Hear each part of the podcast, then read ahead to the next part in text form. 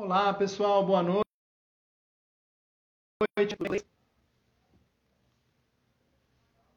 Estamos ao vivo aqui para mais uma live do Voo com Beto. Prazer estar falando com todos. Quero saber de vocês aí se vocês estão me ouvindo bem ou se eu preciso colocar o fone.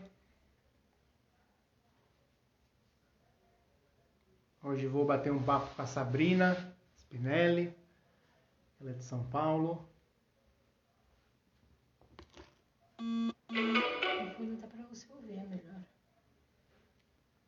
Mandar aqui um alô para Pédia Kinder, Cícera Maria Davi. Boa noite para vocês, sejam bem-vindos. Se vocês puderem falar de que cidade que vocês são, eu vou ficar feliz em saber. Vou colocar o fone aqui, acho que vai ficar mais fácil. Estão me ouvindo bem? Ops. Vamos lá. De que cidade que você é, Cícera? Conte pra mim.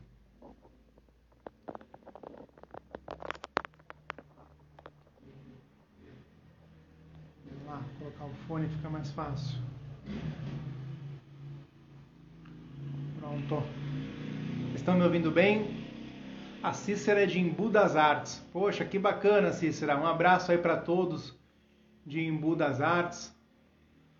Além de você, tenho vários amigos aí.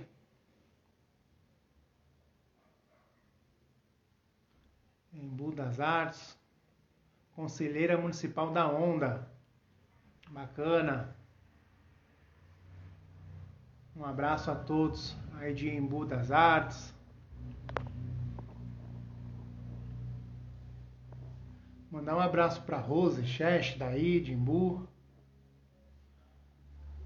A Sabrina Spinelli já está chegando aqui, ó. Hoje nós vamos falar aí de inclusão. Um tema muito importante, não apenas para o estado de São Paulo, mas para o Brasil que nós queremos, né? Um tema muito muito bacana. A ah, Sabrina disse que já chegou. Oi, Sabrina, só enviar o convite aqui. Ou eu envio para você só um minutinho. Vamos lá. Tô te chamando.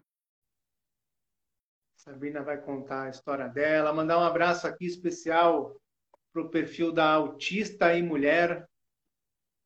Muito bacana. Obrigado, viu, pela presença. Se vocês puderem escrever nos comentários de que cidade que vocês são, como a Cecília disse aí que é de Embu das Artes, né? Fiquem à vontade. Pastora Beth, sem censura. Ô, Beth, tudo bem? Que alegria ver você aqui. Precisamos marcar a live para falar só do sem censura aqui. Foi tão rápido, né? Fizemos uma hora de live aí, não deu tempo nem para falar do Sem Censura. Adilson, Davi, Caio, abraço para vocês. Não. De novo, então. Sabrina. Estou te encaminhando de novo aí, Sabrina. Autista e Mulher é de São Paulo, capital. Obrigado, viu, pela presença. Sejam bem-vindos aí. Tenho um carinho muito especial por, por São Paulo. Primeiro porque eu sou santista, que é, né, uma continuação aí de São Paulo com, com praia. É o quintal dos paulistas.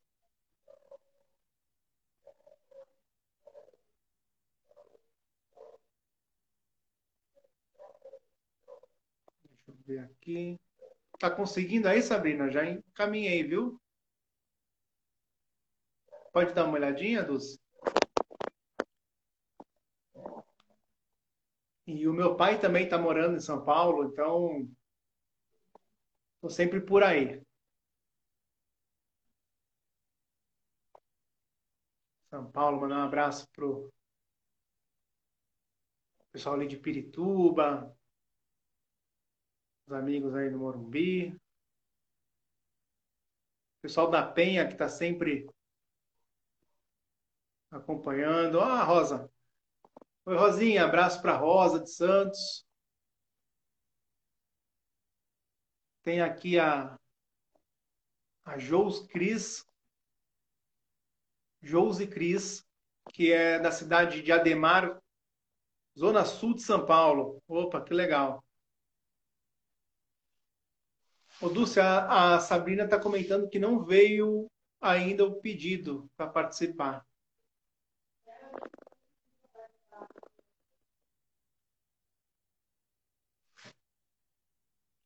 O Adilson Davi, Caio, boa noite, sou de São Caetano do Sul. Opa, outra cidade que eu, que eu gosto muito.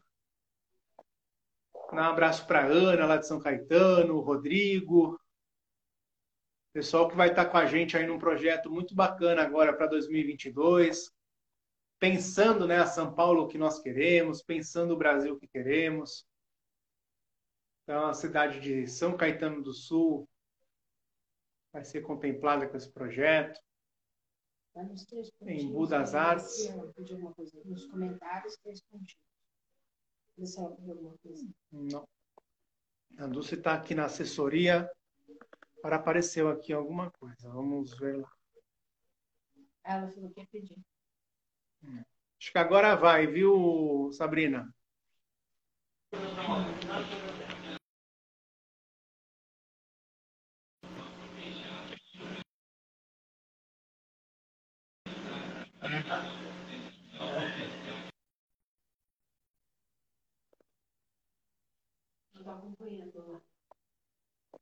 Agora foi. A internet deve estar com o sinal um pouquinho baixo. Oi, Sabrina, tá me vendo? Tá me ouvindo? Maurício Igor de Castro está seguindo a gente também. Boa noite, Maurício. Seja bem-vindo. Vanessa. A Rosa está falando que está travando, né, Rosa? Deve ser o sinal, Rosa. De vez em quando acontece, mas fica firme aí. A nossa convidada Sabrina, acho que caiu, viu, Doce? Vamos tentar novamente, Sabrina. Quando o papo é. Agora foi. é tanto... Agora acontece. foi. Ó, tudo bem, Sabrina? Tudo, e você? Muito bom ouvindo, noite. muita gente aí conhecida. Tá Muita gente bem? conhecida. Tô. Você tá me ouvindo? Tô. Agora, agora eu tô melhor, tô ouvindo melhor. Direito com inclusão. Boa noite, estão nos acompanhando aqui, Sabrina. ó. Ricardo Bogatti, lá de Santos, Ricardinho. Então, tem várias cidades nos acompanhando, viu, Sabrina? É. Muita gente conhecida, eu tô vendo, viu? Obrigado pela participação. Sabrina, vamos começar você contando um pouquinho, para quem não te conhece, quem é a Sabrina? Faz um pouquinho pra gente do seu trabalho, da sua pessoa. Eu acho melhor você começar se apresentando, aí eu, eu entro, porque tem muita gente que tá vindo aqui também pela primeira vez.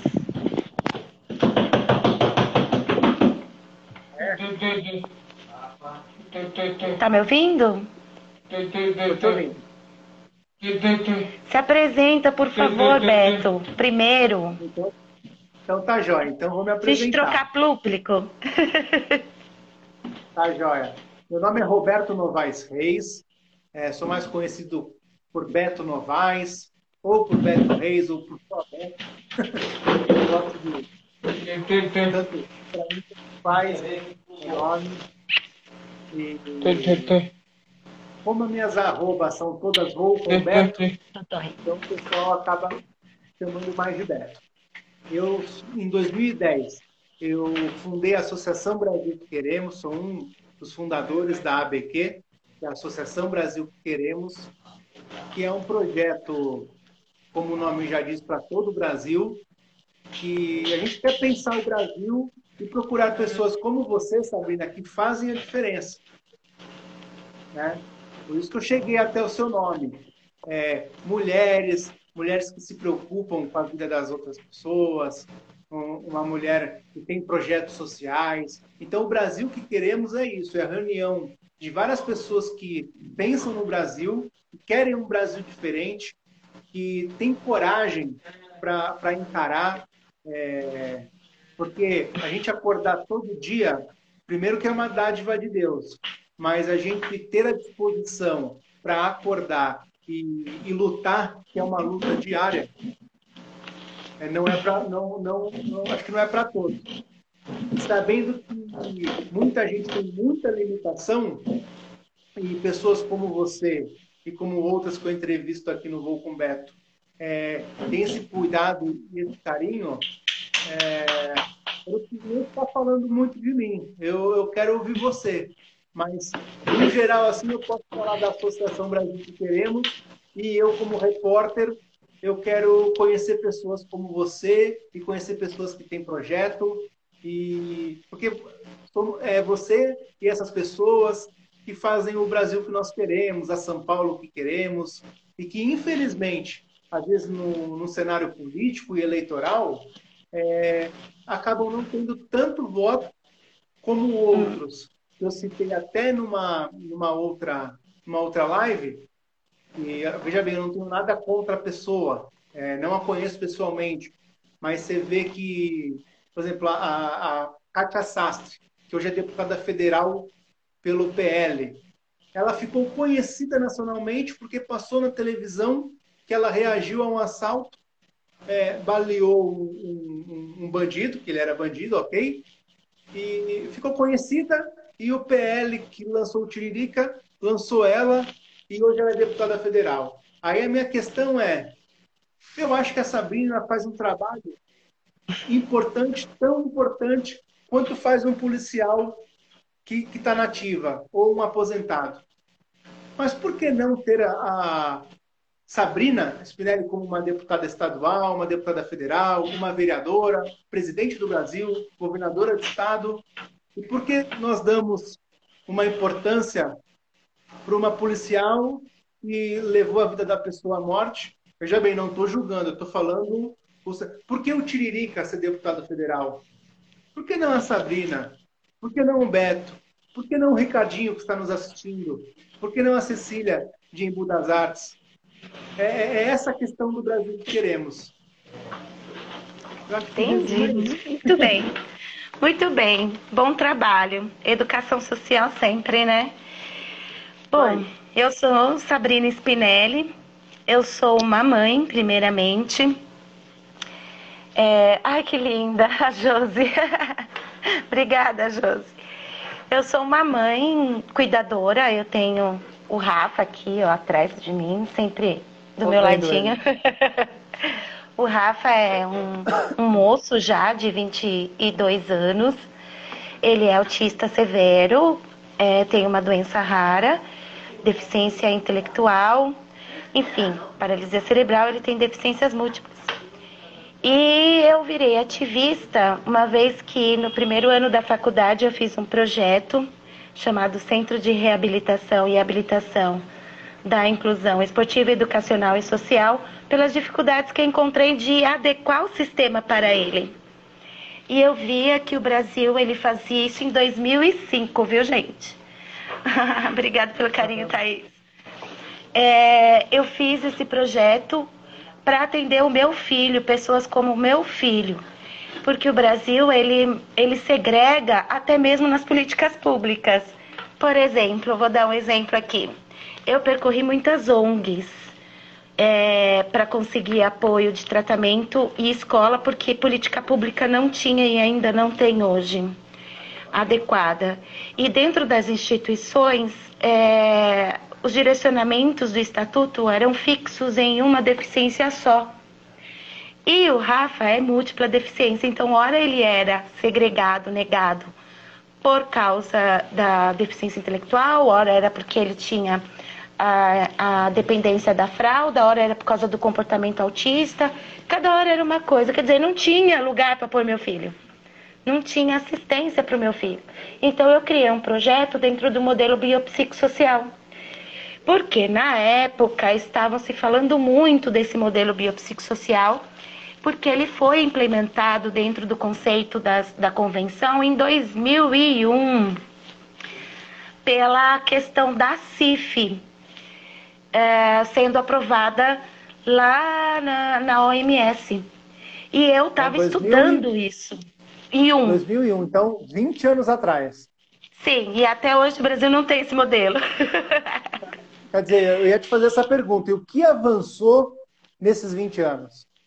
Então, para você ter uma ideia, quando eu, eu fui e apresentei o projeto para minha faculdade, a Unip, eu apresentei, na verdade, como iniciação científica, e falei, alguém vai ler. E aí leram e foi aprovado em menos de uma semana o projeto dentro do Unip, mas depois de duas semanas em outras quatro faculdades. Nenhuma queria se unir.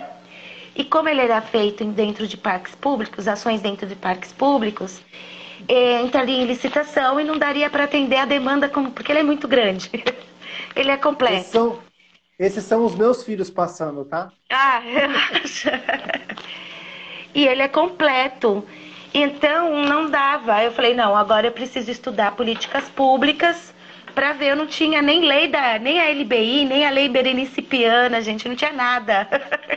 Caramba. Não tinha absolutamente nada. E eu tinha um mega projeto na mão, aprovado por faculdades, mas nenhuma queria se juntar à outra. Eu achava aquilo um absurdo. Eu falei, então vai ter que virar uma política pública.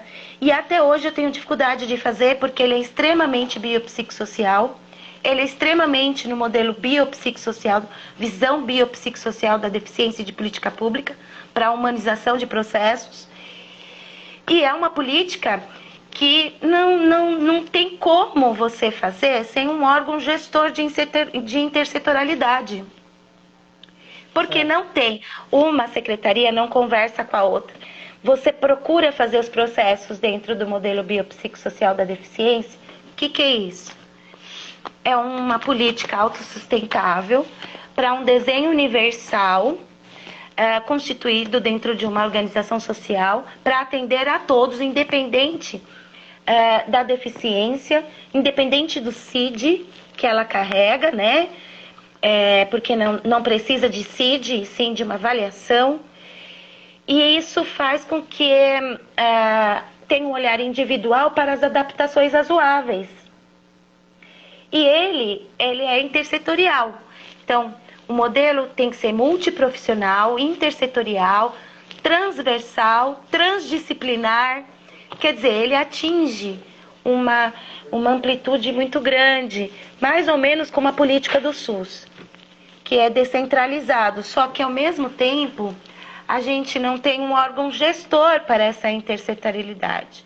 Então, por isso que as políticas que elas são feitas no modelo biopsicossocial, como a LBI, a Berenice Piana, a lei da Berenice Piana, elas não funcionam no sistema. Porque nós não temos um órgão gestor de intersetorialidade. Então, por exemplo, a educação, né, HT, né, acompanhante terapêutico, porque é da saúde. Quem que vai contratar? Que profissional é esse? Eles não têm ideia, porque eles não são da saúde. E não vão ter né, essa visão, porque precisa ser uma equipe multiprofissional de e intersetorial de vários setores para entender uma política desse tamanho, né? E, e até hoje eu tenho dificuldade das pessoas entenderem o que é um centro de referência, primeira coisa, porque elas acham que centro de referência brota do chão, né? E a gente tem política pública para isso. Né? A gente tem ah, dentro do SUS um contexto de alta complexidade né? e um trâmite para isso ser acontecido. E é, tem a política dos raros também, que fala das questões dos raros como centro de referência. E assim, a gente procura fazer, o, otimizar o sistema. Hoje, o sistema de inclusão ele está sobrecarregado em suportes pessoais, porque não funciona para a inclusão, nada. O sistema não, não, não prioriza o atendimento precoce, não tem é, embasamento científico, os tratamentos e nem a educação. É tudo baseado em coisas superficiais, porque a visão do sistema sobre a inclusão do Brasil, ela está na ideologia da inclusão total. Igualdade, mas peca na equidade. Então, não dá para você igualitar ou padronizar a deficiência, né? E o modelo de administrativo, ele está no modelo médico, quer dizer, nada em consonância, né? E a política, as leis estão nas leis biopsicossociais, quer dizer, tá uma bagunça. Entendi. E essa bagunça tanto, tanto na, no, no município como no, no, acho que a gente pode falar do próprio estado, né? Não só o estado todas de São Paulo. Todas as esferas. Todas as esferas. Todas as né? esferas. E a gente tem leis, por exemplo, os municípios são responsáveis, por exemplo, pela aplicação da rede do RAPS, a rede de apoio psicossocial que para o autista, o autista que é uma deficiência, então ele tem que ser tratado como deficiente. Então, o que, que é isso em políticas públicas? Atendi, é, diagnóstico precoce, é, tratamento precoce e continuado e acompanhamento ao longo da vida. Ele, ele, isso é a política Viver Sem Limites, gente. Um deficiente, ele precisa, ele tem direito a isso. E dentro da rede do RAPS, do apoio psicossocial, os municípios teriam que ter uh, o tratamento para o autista nesta linha. Né? A partir do momento que entrou a lei Berenice Piana, mudou as leis de atendimento para o autista, para questões de deficiência e não de transtornos mentais comum. No caso, os municípios teriam a obrigação de equipar as UBSs em equipes multidisciplinares, equipar pediatras para, inclusive, diagnóstico precoce até um ano e oito meses, e também as metodologias embasadas na, na ciência, que funcionam para o autista, como metodologia ABA, né, análise comportamental aplicado, método TIT e o PECS, né, hoje ainda a gente tem a integração sensorial nesse meio de, de, de embasamento científico, porque recentemente entrou uma meta-análise uh, provando a eficácia de integração sensorial para autista. Então teria que ter tudo isso dentro do município. Não tem. Aí o que, que eles fazem? Eles jogam para o CAPS, que é o Centro de Apoio Psicossocial. E esse CAPS, ele é a última esfera da rede. É um gerenciamento de crise é para evitar CAPS, as inter, a inter, inter, o CAPS é... ele não atende o CAPS ele não atende só o autista, o CAPS atende Sim. de uma forma geral, de transtorno global, né? mental né? comum. Isso, ele atende como transtorno mental comum o autista. Por quê? Porque, na verdade, ele não é tratamento precoce continuado, ele é a, a parte da rede de apoio que fala que é um gerenciamento de crise para o autista. E eles fazem isso por quê? Porque o CAPS tem fomento federal e o município não quer gastar.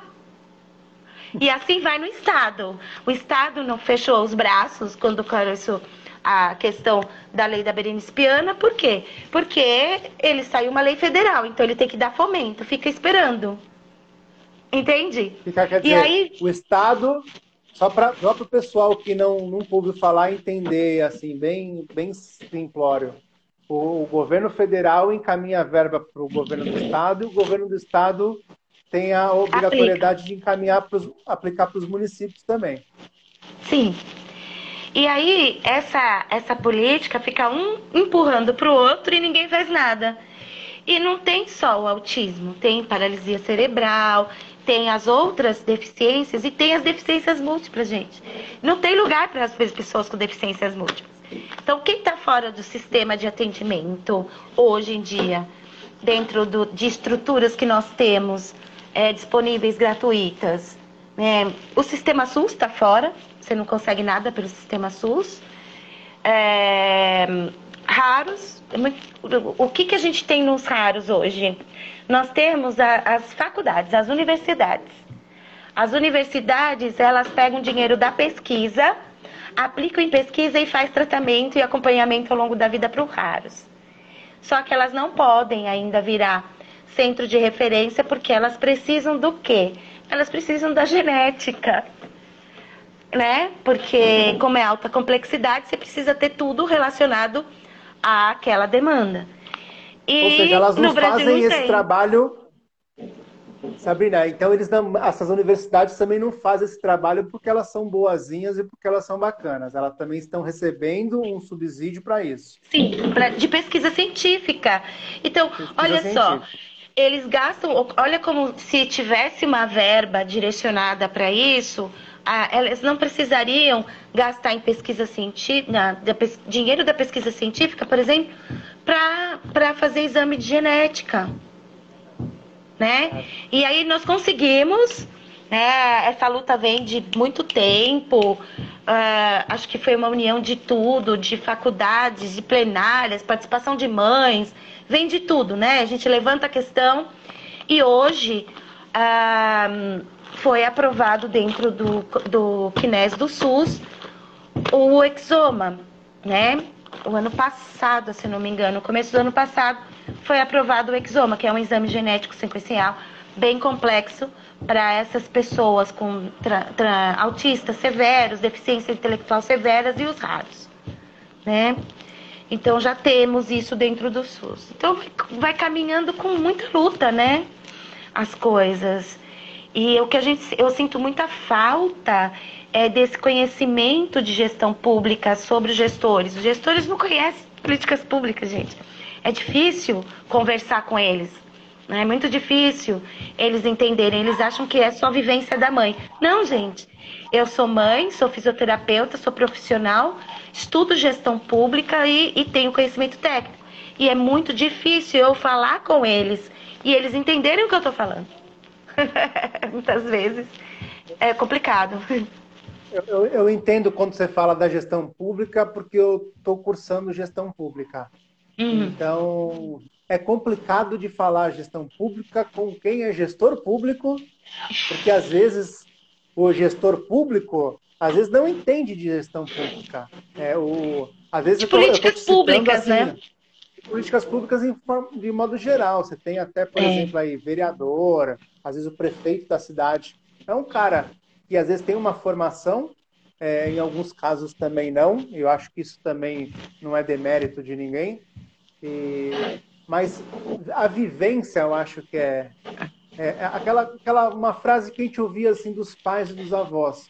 Ah, o que forma é a vida. Quer dizer, o nosso dia a dia, como eu falei lá no início, a nossa luta, desde acordou, a gente já está pronto para uma luta do dia a dia. Eu acho que é uma você faca como de mãe, você consegue sentir. É, você como mãe, você consegue sentir na tua casa. Sim. Às vezes o professor, é, não tem a noção né, do, que, do que você vive no dia a dia, nas 24 horas do seu dia.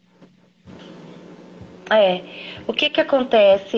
É, a vivência é importante, é, mas a parte técnica também é para você fazer políticas públicas.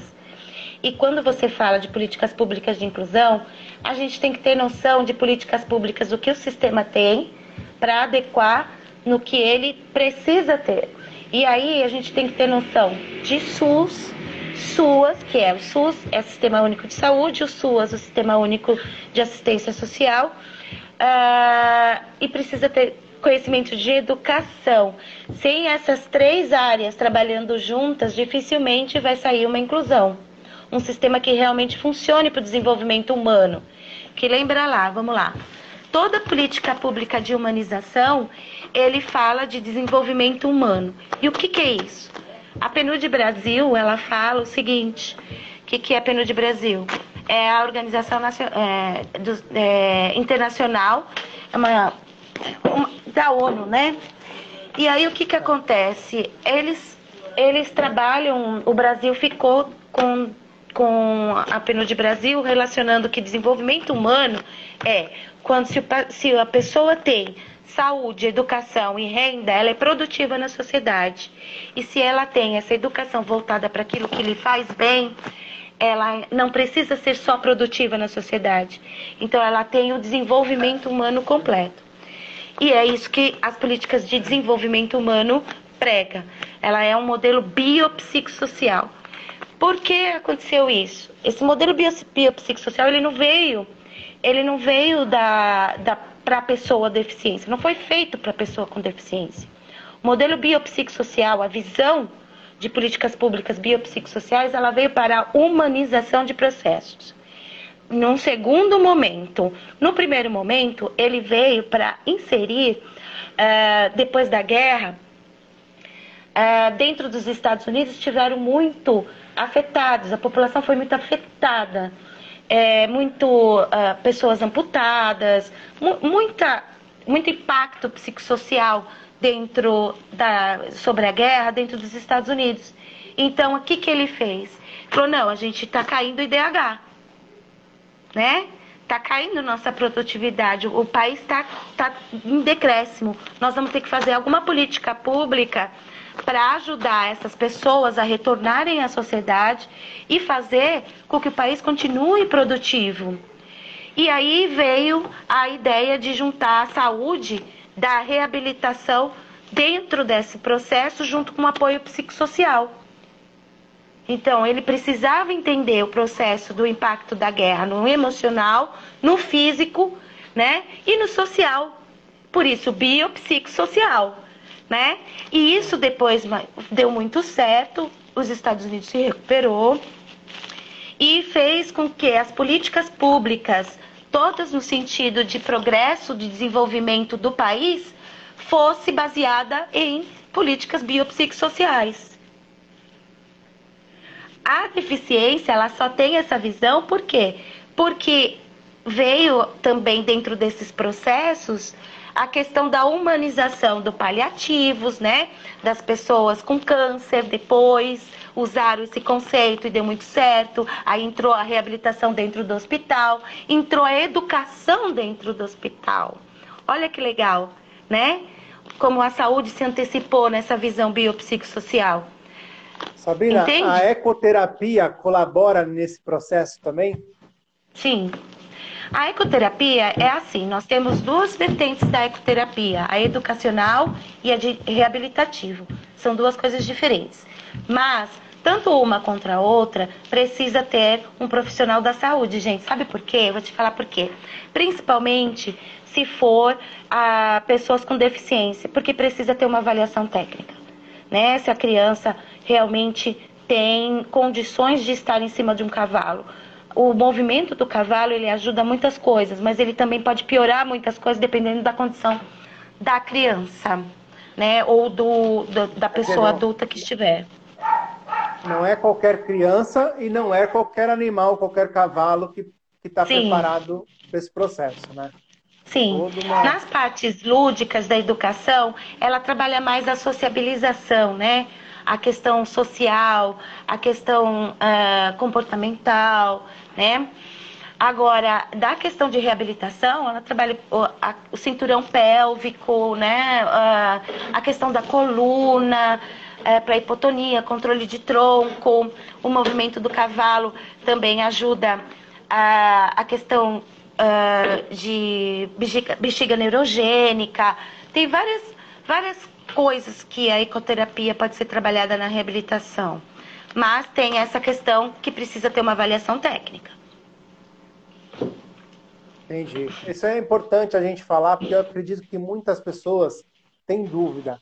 E, assim, quem convive, é, como, como o teu caso, convive com isso em casa, é diferente com quem só escuta falar.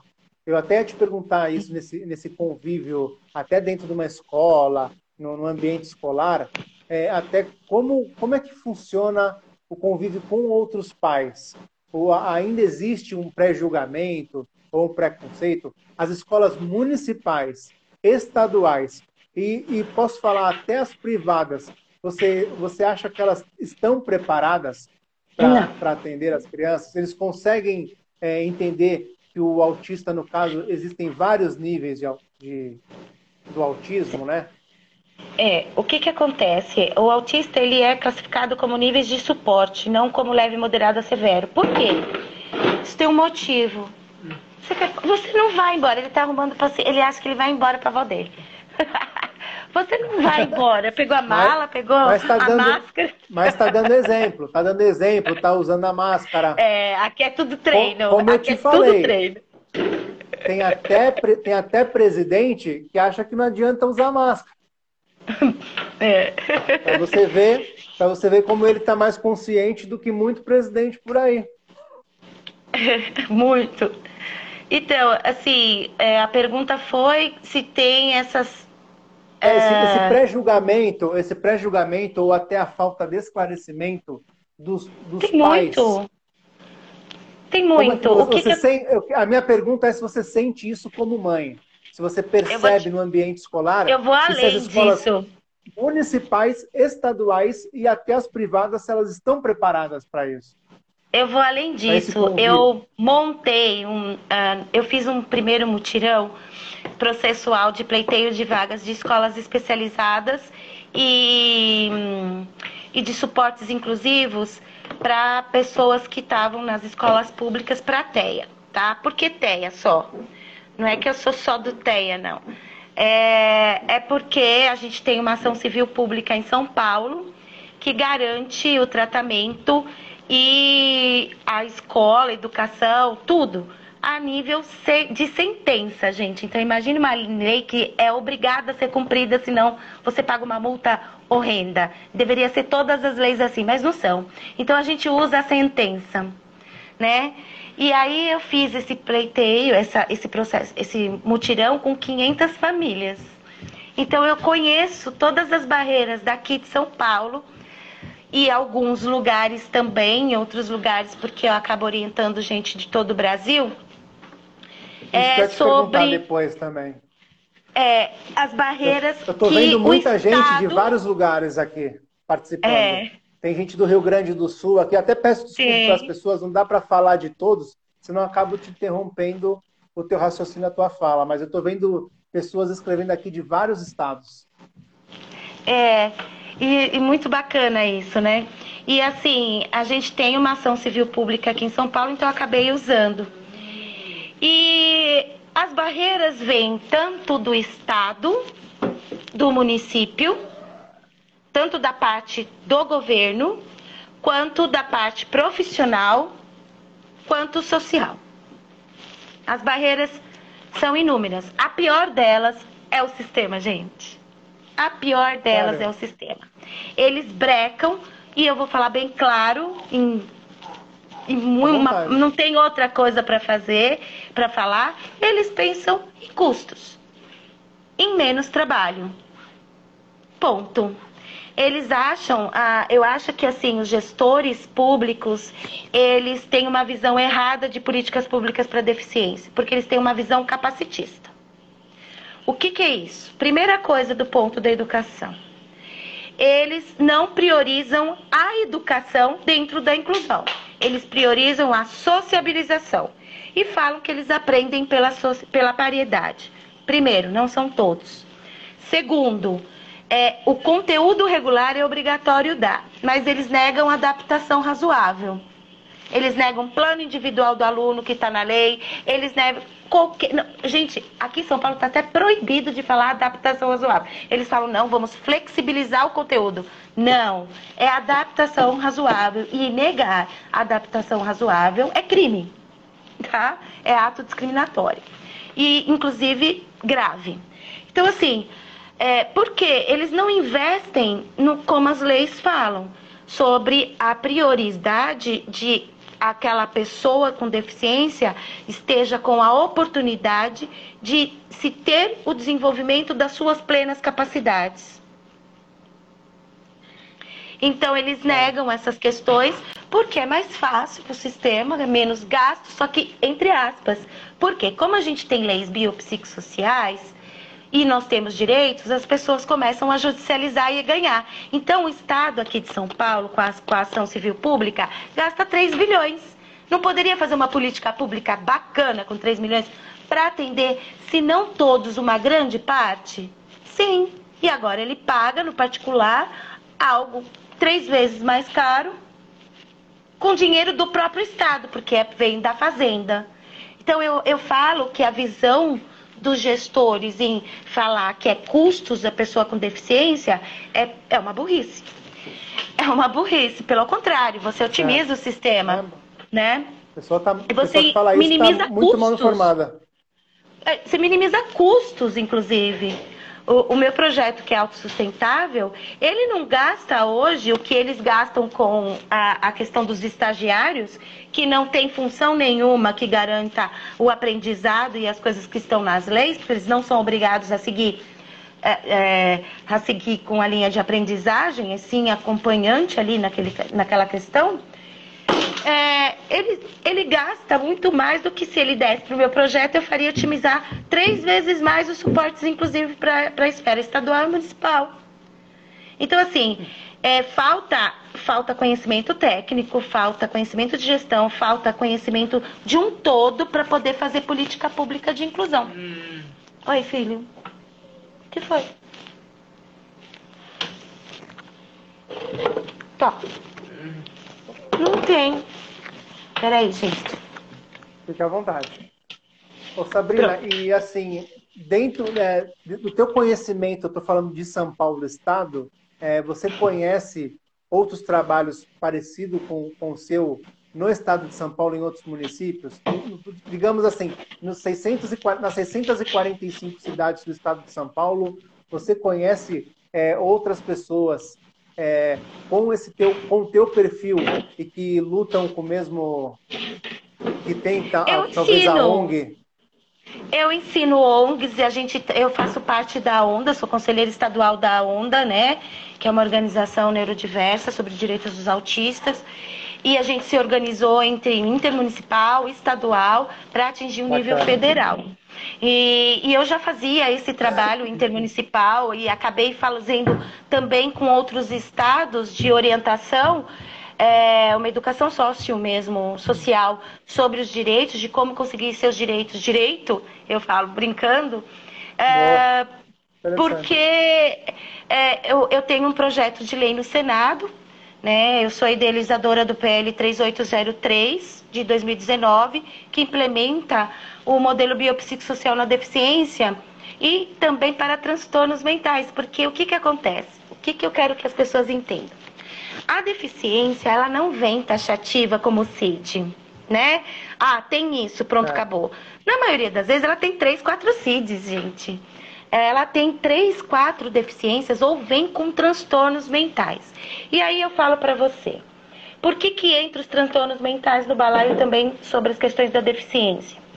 Um autista com TOD, um transtorno opositor desafiador, ele, você vai, a pessoa que está lidando com essa outra pessoa nessas condições, ele vai ter que entender o TOD, o transtorno opositor desafiador, né? E entender o autismo, porque os dois têm direcionamentos de trato próprio. E aí ela vai ter que juntar isso na consideração do autista. Olha que complexo. Entendeu? E aí, por exemplo, bem, tem meu filho. Aí tem meu filho. O meu filho, ele tem uma síndrome rara, é, que tem uma, uma imunodeficiência, tem uma questão de artrocalásia, tem paralisia cerebral, tem deficiência intelectual, o autismo e o transtorno de ansiedade, além do hiperativismo. Então, esse, são condições que se não tiver a equipe de reabilitação, né, que está acostumada, especializada, não adianta ter só uma equipe de reabilitação comum. Tem que ter uma equipe de, é, de reabilitação especializada em neurofuncional. Né? E também uma equipe junto com acompanhamento de psicoterapia, né? Um psicoterapeuta que entendam também de transtornos mentais, não só de neurofuncional. Entende? Para poder ajudar a educação a ter, a fazer as adaptações razoáveis, o plano individual do aluno, né? Como que eu posso otimizar o sistema de aprendizado? Porque é o seguinte, essas pessoas, nas condições múltiplas, elas têm mapas mentais e condições é, físicas, condições sociais também únicas que o sistema não vai abranger num sistema geral. Elas precisam ter olhar individual. E esse olhar individual precisa ser técnico, embasa, com embasamento científico, precisa ter metodologias adequadas e eles têm mapas mentais próprios. né? Então, como que você vai pegar um, um, uma educação que foi feita baseada no desenvolvimento típico e tentar colocar no desenvolvimento atípico? Não vai funcionar. E, né? Sabrina, e tudo isso, tudo isso que você está falando para o gestor público, no caso aquele que a gente pode resumir esse gestor público no, no político eleito, o cara resumindo a tua esse todo o teu conhecimento, o cara só enxerga o custo, né? Infelizmente, eu acho que ele enxerga o custo e acha que toda deficiência, isso. toda deficiência é física ou toda deficiência intelectual é Down. Eles resumem nisso, né? Sim. E assim fica complicado. Eu, eu, até ia chegar nessa parte do, do, do DAO, por exemplo, eu ia te perguntar sobre as APAES. É, por exemplo, é, ex, existe hoje, ou você está organizando isso, é, como as APAES são escolas, né? É, existe para o autista um espaço ou eles colocam todos esses eles colocam tudo na, na mesma no mesmo setor assim todo setorizado é, como você brincou para eles dá o, é a mesma coisa que o autista não tem diferença não existe ainda essa bagunça, se não para os profissionais, para o público em geral? Existe para todos. O que, que acontece? Por exemplo, é, ó, nós temos. Hum. Deixa, deixa, me permita só fazer um papel de quem não tem o, o conhecimento que, que você tem. É, ah, por que, que tu não coloca teu filho na pai? Ah, por que, que não sei o que dá pai? Ah, é porque vai lá, manda ele para pai. Tipo, eu, eu, eu, sou pai, por que, que vai estudar junto com meu filho no colégio municipal? Por que, que vai estudar junto no, no, na escola estadual. Nossa, eu pago caro a um colégio privado para o meu filho. Por que, que ele vai estudar junto com um autista ou com um Down?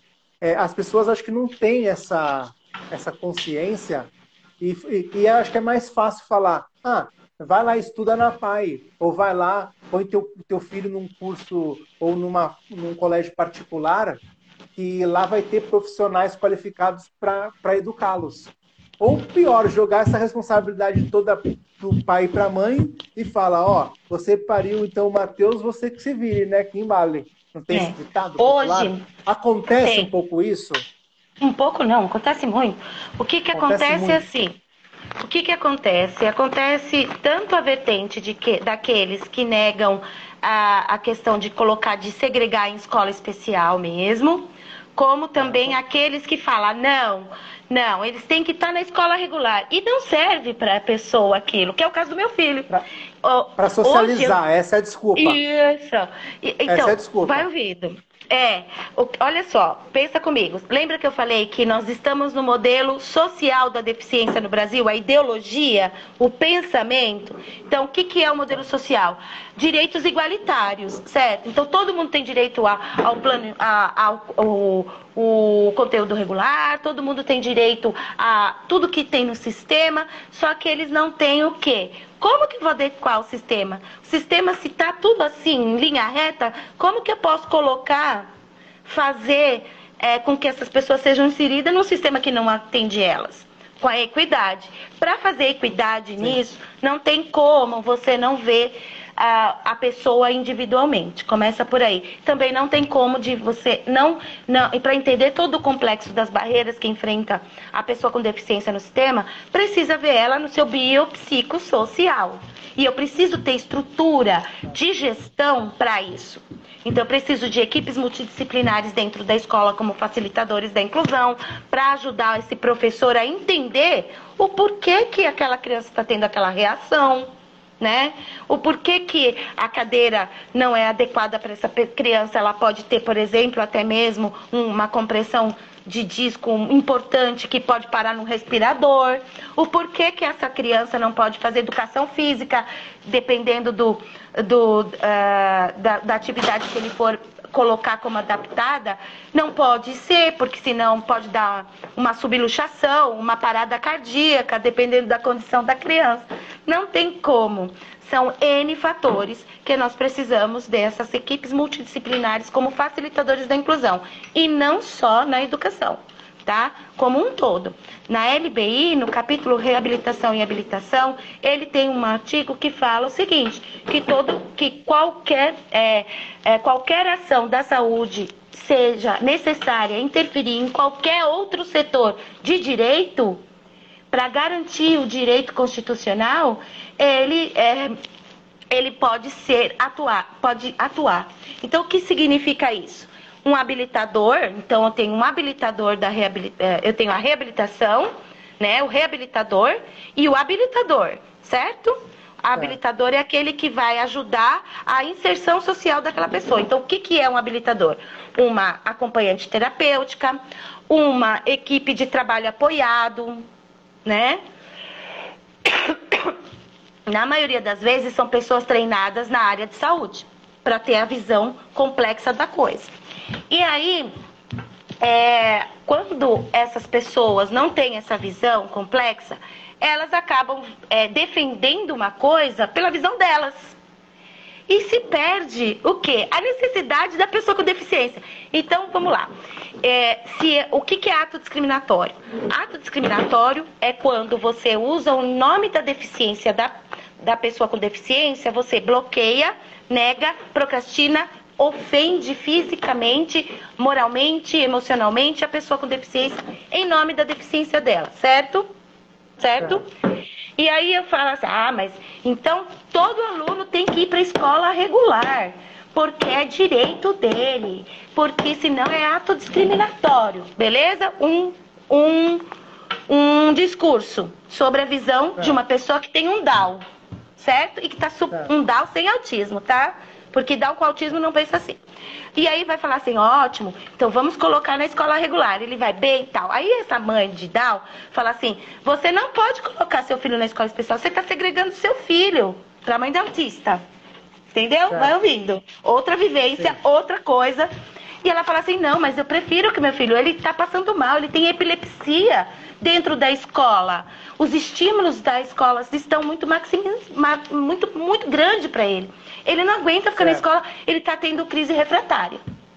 Aí ela fala assim, não, mas isso não é da escola, está ajudando ele. Olha só, uma visão impondo Sim. na visão da outra, certo? Aí eu te falo o seguinte, a partir do momento aí que vai, que eu derrubo qualquer argumento do STF contra a lei, contra o decreto 10.502, com esse, só com isso, só com isso eu já derrubo. A partir do momento o que, que é a educação? O direito da educação não é a sociabilização, é aprendizado, acesso à educação. No sistema geral de educação, conforme a Convenção Internacional de Direitos da Pessoa com Deficiência Internacional. Sistema Geral de Educação, guardem isso. Sistema Geral de Educação, não escola regular. Isso tem um motivo porque está escrito isso tá? E o motivo é, a partir do momento que eu, colo que eu sou obrigada a colocar na escola regular o meu filho, que não passa nem na porta de uma escola regular, de uma estrutura de uma escola regular, ele atravessa a rua, porque o estímulo é muito para ele, de, dentro da consideração sensorial dele, isso faz mal para ele, e eu tenho que colocar meu filho na escola, porque eu sou obrigada, ainda perseguida pelo, pelo conselho tutelar, colocar ele na escola regular, fazer ele sofrer, porque ele sofre dentro desse ambiente. Então ele sofre penúria, que é uma das liberdades fundamentais. Então eles estão ferindo a liberdade fundamental do meu filho, pessoa com deficiência, que não quer estar ali, ali não atende a necessidade dele de acesso à educação, e eu sou obrigada a matricular ele no estado. Onde ele provavelmente não vai ficar ali, eu vou ficar metendo atestado entendeu? Para ele, para eu não ser atuado, olha só o impacto. E aí eu vou recorrer para a justiça. Aí na justiça eu ganho esse direito, porque é direito do meu filho. Se não fosse direito, se fosse tão errado as escolas especiais, entendeu? A gente não ganhava o direito no judicial. Começa por aí. O, o direito é o acesso à educação.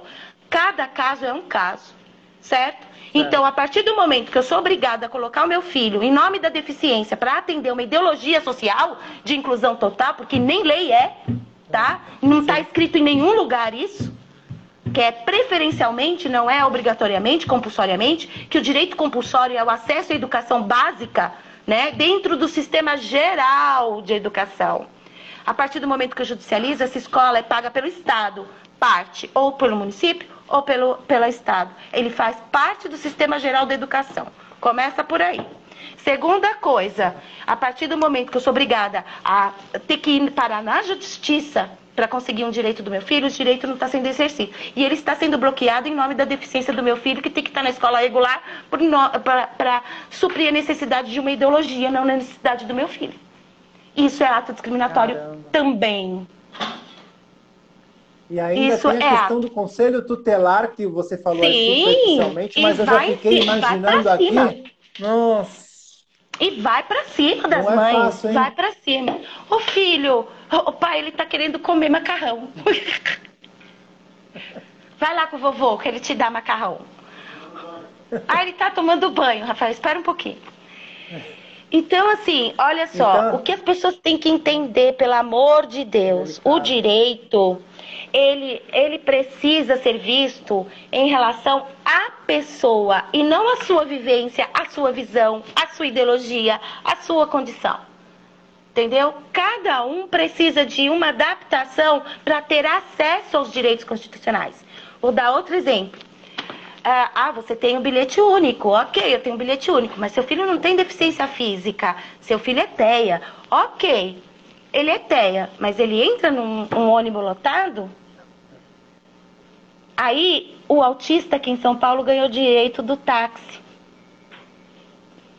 E aí fala, nossa, mas o, ele não tem deficiência física, então pra quê? Por quê? Porque não conhece o Deus. Entendeu? É, aí eu é tenho uma pele, condição rara. Quando não é na pele, quando é na, não é na pele da família, da pessoa, é, Olha, não é fácil não. E é por isso que eu defendo o decreto 10.502, porque esse decreto não foi feito pelo Bolsonaro. Eu participei da construção dele junto com outros pais de autistas, outros, outras pessoas com deficiências, os cegos. Essa os união é cegos, é importante. Gente, tem uma parte da população cega que ele prefere uma escola especializada porque otimiza ele para poder ser funcional na independência e autonomia, gente. Uma escola regular, ele só vai ficar no braille ali. Ele não vai dar a condição de treino para participação de jogos na escola, para a parte de, de, de, um, de, de TI, né, de computação. Eles não fazem isso. Então, tem muitos cegos que preferem escolas especializadas para cegos por causa da autonomia e independência social. Certo. E outra, quando você, quando você tem um sistema diverso, né? Você precisa de quê? Dos três níveis de suporte. Lembra que eu falei que o autista ele é classificado por níveis de suporte e não por graus, se é leve, moderado ou severo? Justamente porque é. ele pode ter um, um, um grau leve, precisando de nível 2 de suporte. Ele pode oscilar entre os suportes, dependendo da condição que ele passa, né? E, e os deficientes em geral, as pessoas com deficiência em geral, elas também são assim. Às vezes, elas precisam de uma escola especializada para iniciar um treino para poder passar para uma, uma, sala especial, progredir para uma sala especial, para depois chegar numa sala regular. Entende? Se a gente tem toda a estrutura, a gente consegue otimizar o sistema, minimizando os suportes, inclusive os pessoais, porque vai ter funcionalidade de sistema. Então, os estados vão diminuir essa demanda que fica judicializando para ter uma pessoa lá dentro porque não confia na professora, porque não tem educação com a professora, porque não sabe que não vai dar conta de olhar o filho, num cuidado pessoal, quer dizer, bullying. Vai otimizar o sistema, certo? Né? Vai, vai minimizar esses suportes pessoais, a necessidade de suportes pessoais, porque o sistema vai funcionar melhor e vai também garantir a progressão da inclusão daquela pessoa. Você vai dar chance para que, por exemplo, o meu filho possa progredir um dia fazendo essa na, no tempo dele, nas condições que ele precisa, esse, esse tempo de estar talvez entrando numa escola regular mais para frente. Certo. Entende? E Sabrina, uma, uma pergunta que, que me veio à mente aqui. A gente está falando isso já de, de, crianças e talvez até, até jovens e adultos. Aí me passou pela cabeça a seguinte pergunta: e para aquela mãe que é mãe recente e identificou agora é, que o filho tem algum tipo de deficiência, ou, ou especificamente autismo, é, existem hoje, por exemplo, creches que, que têm essa estrutura? Você, você tem esse conhecimento de, de creches ou eles também tentam. Não. Porque deve ser a mais delicado pública, ainda, né?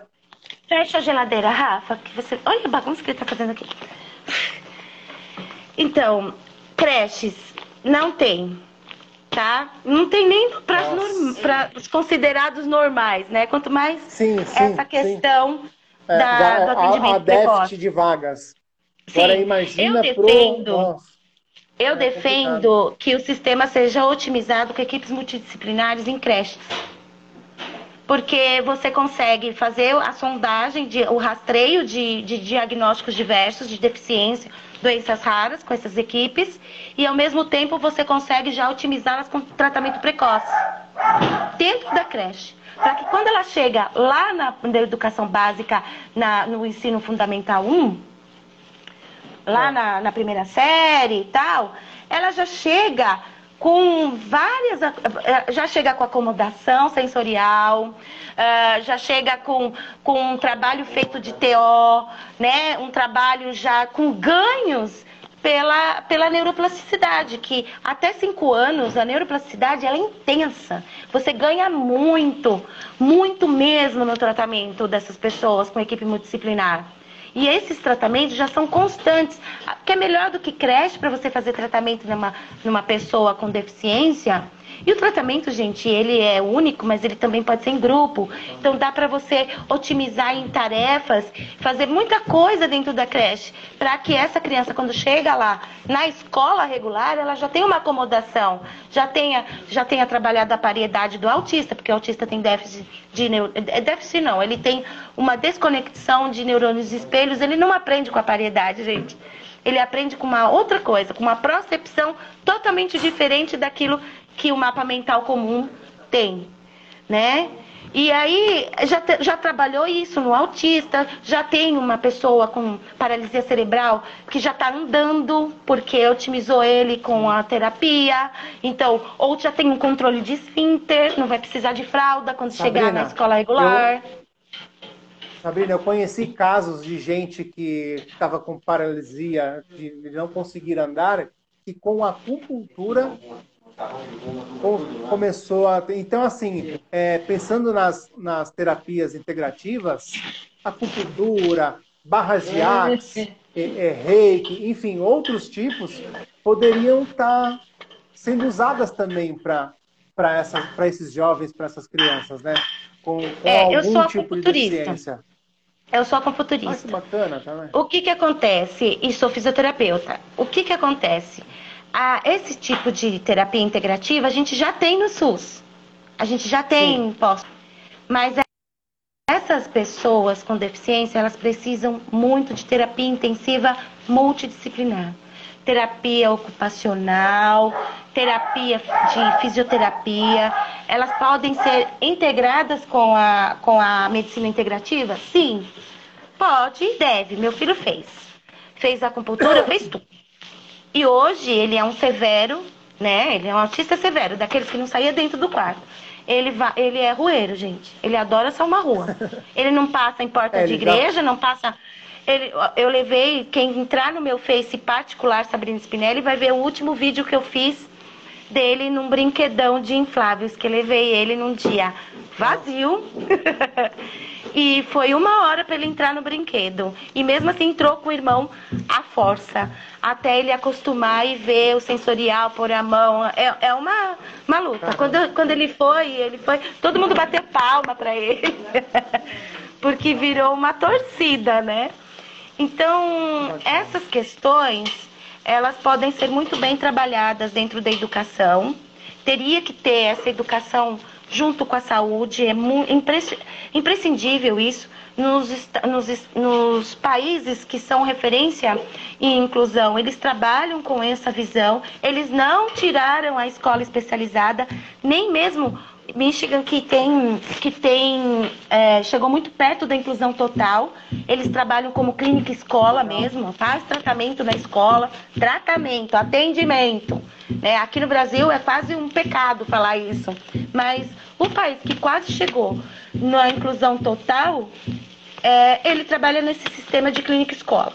Ele faz tratamento, ele faz plano individual do aluno, plano individual de tratamento, não separa assistência social, educação e saúde. E mesmo assim, tem escola especializada para os mais severos, como é o caso do meu filho, que não vai entrar, porque a estrutura, o pé direito alto para ele incomoda. Ele não vai entrar, ele vai atravessar a rua. O eco, ele ouve da, da esquina. O eco da escola. Então ele não vai entrar. Nem com fone de ouvido, tá, gente? Porque uma coisa é você ter audição. Só que dentro da audição você tem a vibração dentro. Então ele não aguenta a vibração dentro dele, dos sons. Dependendo do som. você imagina o. Você imagina o, sin, o, o sinal que toca para avisando de intervalo, de recreio de cada aula. É. Eu acho que uma coisa, eu acho que também já está ultrapassado isso, né? Mas, mas ainda existe. Ô, Sabrina, é, a gente já está com uma hora e cinco já, a nossa conversa está muito boa. eu gostaria até de que a gente continuasse depois, é, numa data que for possível para você, é, a gente continuar esse papo, porque eu acho que tem muita coisa para a gente tratar. Eu só queria só voltar, no, você comentou sobre uma PL né? Uhum. Você até ajudou e tudo mais. Essa PL, ela, esse projeto de lei, ela foi para a Câmara, ela foi para o Senado. Você falou que era de 2019. O que, que avançou nisso? Você pode ser pontual nesse assunto? Bom, ela ainda. Então, existe uma barreira muito grande com a questão da saúde dentro da educação, por vários motivos. Um deles é porque a saúde, em questão constitucional, ela é acima da educação. E muitos educadores, gestores, têm medo de perder a autonomia com a saúde dentro da escola. Bom, isso é uma inverdade, é. não conhece modelo biopsicossocial e nem trabalho de equipe.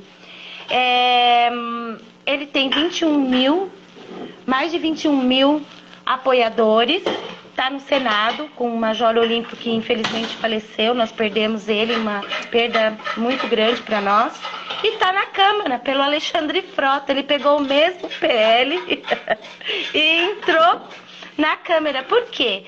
Porque está parado na mão do Paulo Rocha como é, relator. E está parado há mais de um ano. Qual o nome que, do assim, relator? Paulo Rocha. Paulo Rocha. De que partido é Paulo Rocha? PT. PP. Aí entra Paulo aquelas Rocha questões. De São Paulo não? Não, é, Paulo eu Rocha acho de que, que estado? Aí eu não me lembro de onde que ele é, não, né? Não Mas tá parado no Paulo Rocha. Mas, e enfim, aí o, o que PL que está acontece? parado, era isso que eu queria ter uma ideia. Essa PL está parada. Tá. tá, parada porque aí entra aquelas coisas de conflito partidárias, né? O PL é do Major Olímpio, P, P, e o, o relator é do PT, e aí eles ficam sentados em cima, né? E fica fazendo essa, essa, essa, empurrando com a barriga. E nesse meio termo a gente participou com coisas também que relacionadas que está no PL dentro desse decreto 10.502 e saiu o decreto 10.502. E entrou toda essa política aí, que é, eu acho péssimo, a inclusão não tem que ter partido, na verdade tem que ter sim, deve ser pluripartidária. E assim, ideologia, certo. gente, se ideologia fosse boa, amor e uma cabana quero... dava certo. Ideologia eu quero uma para viver. É. Né? Pois é. Sabrina, eu acho que a gente tem que dar continuidade nesse papo. Eu acho que tem muita coisa para a gente conversar. Eu tenho um monte de pergunta para fazer para você que eu preparei aqui e pelo horário eu já não deu tempo. É.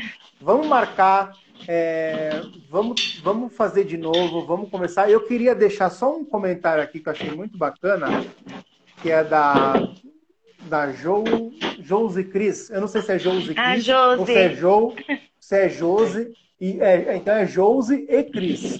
Então são duas pessoas. É, ela comentou um pouquinho lá, na, lá em cima e achava que você deveria ser candidata a deputada. Eu nem entrei nas questões políticas contigo. Eu acho que a gente pode falar disso em, outro, em outra oportunidade, em outra live. É, eu só queria só encerrar é, esse nosso papo. É, você teve uma experiência como vereadora, né? Como candidata uhum. a vereadora em São Paulo. como é que foi a receptividade quando você defendia essa, essa, né, esse, esse tema? E, e se, como falou a Josi aí e Cris, é, você não encararia, é, se tivesse um convite formal, é, levar essa bandeira para frente, tendo, tendo como apoio, e eu quero deixar aqui até o apoio da Associação Brasil Queremos para abraçar essa causa contigo e a gente encarar esse desafio e ter uma pessoa como você aí no, no governo do Estado, numa Assembleia Legislativa, eu acho importante. É, então, eu, eu tive a experiência para política, né? Me decepcionei com algumas coisas e assim coisas tanto da pela população quanto dentro da política sobre as questões partidárias e assim é, o que que acontece ah, hoje o brasileiro ele ele não tem acesso à informação real sobre as questões de políticas públicas, né? O que, que ele vê? Ele vê se o, o, político abraçando o cachorrinho, ele vê a questão se ele faz, se ele vai, uh, vai criar um hospital de, de animais, né? De, é, ou se não, se ele vai investir na praça pública dele, ou se vai fazer um campo de futebol na esquina dele.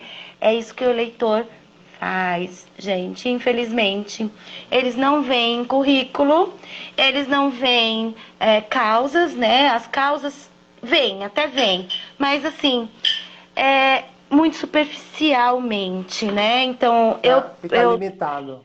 É, eu tive votos, até que eu fui bem votada para quem não fez campanha, não fiz campanha nenhuma, gente. O que eu consegui fazer campanha foi no final da faltando 15 dias no, no máximo que eu consegui verba do, do partido para fazer alguma campanha. Estava no meio da pandemia.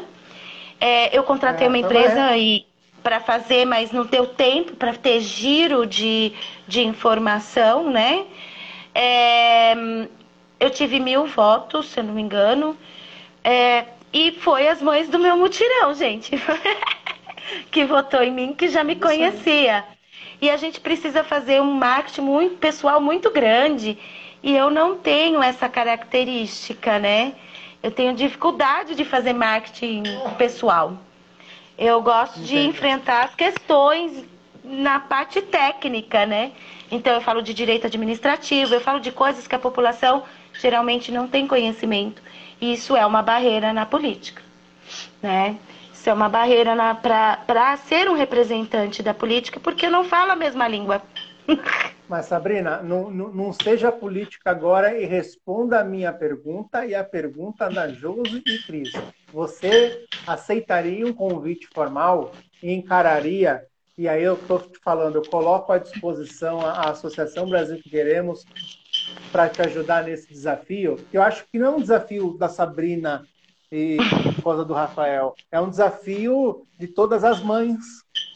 É, é um desafio do é. Estado, é desafio da cidade de São Paulo, é desafio do Brasil que, que nós é. queremos. É, tem, que, tem que ir unindo esse pessoal e, é. e tendo, por exemplo, eu vi gente aqui do Rio Grande do Sul. Tem que a pessoa lá do Rio Grande do Sul falar, quer saber, eu vou sair também. Ah, mas eu é. não tenho dinheiro, mas eu não tenho estrutura. Não adianta. Você fez Olha, mil, vou te falar uma são coisa. Mil, são mil teus, são mil, são mil votos da causa. É, Ela vai eu, crescendo. se eu morasse, se eu morasse em outro estado, talvez, né? Eu sou de São Paulo e assim, embora seja é, muitos votos que a gente tem que ter, a gente só pode ter votos daqui de São Paulo. Se, eu, se abrangesse Sim. votos é. de outros locais, talvez eu entrar, entraria. Mas só com com essa. É... Gente, eu já aprontei eu... muito numa... nas audiências, gente. Eu, tenho, eu, eu tenho, não sou consigo... benquista na política porque eu denuncio eles, então é difícil. Eu consigo resolver esse problema seu de você ter voto no Brasil todo. Poder ter voto no Brasil todo. Sabe como? Uh, entrando no federal, né? Não, saindo, saindo candidato a presidente. Ah, claro. Não, mas sabe o que acontece? Sabrina, é, eu acho que aí é o grande problema nosso. Por que não a Sabrina? Por que sim para é. Dilma? Por, por que sim para o Bolsonaro? Por que não para o Beto? Por que não para a Sabrina? O, o, o que é? Porque a gente não é ladrão? Porque a gente não rouba? Sabe? É, é geralmente, olha, vou começar... falar a verdade para você. É mais ou menos isso. Aquela pessoa que tem boa vontade, ela não está afim de enfrentar um sistema. Ela, ela, é porque é... a gente não tem um milhão é, de reais para investir numa campanha? Não tem estômago. Né? Porque não tem estômago também para ver muitas coisas e ficar quieta, né, gente? Eu brinco que se eu entrasse na política, iam me pegar atropelada na esquina. Entendeu? Porque realmente eu faço fiscalização. Então, assim, é complicado, né? A gente sabe que o sistema Sabrina, não é legal. Eu, eu, eu nunca saí candidato a nada. Eu sempre participei de conselhos, né? Conselho Contur, Conselho da Juventude quando era jovem, agora já estou velho, careca, barba branca. Mas assim, é, desde quando eu fundei a associação em 2010, em, em 2010, ou seja, já está fazendo 11 anos, é, falaram que eu ia sair candidato a tudo. Eu nunca saí candidato a nada. Porque eu montei uma ONG, porque eu montei uma associação. É, as pessoas olham as pessoas que montam a associação, ou que tem um tema, ou que tem um, né, um, uma, uma, luta, já, já acha que é tudo promoção pessoal. E é. às vezes não, às vezes, como, como, como o teu caso, você vive isso. Então você Sim, eu vivo também depois da, da eleição, viu, gente? Continuo fazendo as pois coisas. É. Pois é, mas aí você falou, por exemplo, do, do Alexandre Frota, por exemplo, você citou ele. E, pô, legal a iniciativa dele. Mas, assim, uhum. não, não, temos outros deputados preparados, talvez mais que o, que o Frota. Veja bem, eu não conheço nem o Frota pessoalmente. Tô, fiquei admirado de você falar que ele foi atrás do projeto. Bacana. Às vezes um cara como o Frota e um cara como o Tiririca, que talvez muitos que Faz estão mais do que aquele que está ali, né? É isso. Às vezes o cara. Eu, conhe... Ó, eu conheci o Tiririca pessoalmente. Eu conheci o Tiririca em Brasília. Fui acompanhando um vereador em Brasília, um deputado que eu representava, e conheci o Tiririca. É uma pessoa extraordinária. É uma pessoa que mandou para a cidade de, de, do interior do estado de São Paulo verba para se montar escola circense. E ninguém Ai, sabe disso. ninguém sabe, né? Entendeu? O, o, pessoal pega e generaliza. Ai, vai ser um tiririca é. da vida? Ah, vai ser um, um, Alexandre Frota da vida? Não, eu acho assim, eu acho que o mais importante na política, o gente. O que o Eduardo Bolsonaro fez para São Paulo até agora? O que é, o Flávio nem... Bolsonaro fez para o Rio de Janeiro como senador? Porque a PL que você citou vai ser votada pelos senadores de todos os estados, pelos 81. A Câmara dos Deputados, mesmo São Paulo tendo apenas 70 deputados, apenas não, é a que mais tem, né? São 70 deputados federais por São Paulo, mas tem 513 deputados que estão sentados no, no, no, em cima do, dessa PL que você citou. A gente tem que ter uma pressão popular. Eu não vejo, por exemplo, é, agora vão se mobilizar no 7 de setembro, por causa do pró-Bolsonaro. E outros contra ele. Ninguém faz uma manifestação é, em prol os autistas. Eu acredito que os pais se reúnem e tudo, mas eu estou falando junto com uma associação, junto com uma ONG, é, ir lá para Brasília, saber quem são os eu deputados fui. que apoiam a causa. Eu fui, eu fui pelos raros para Brasília defender, coloquei um projeto de centro de referência para os raros também.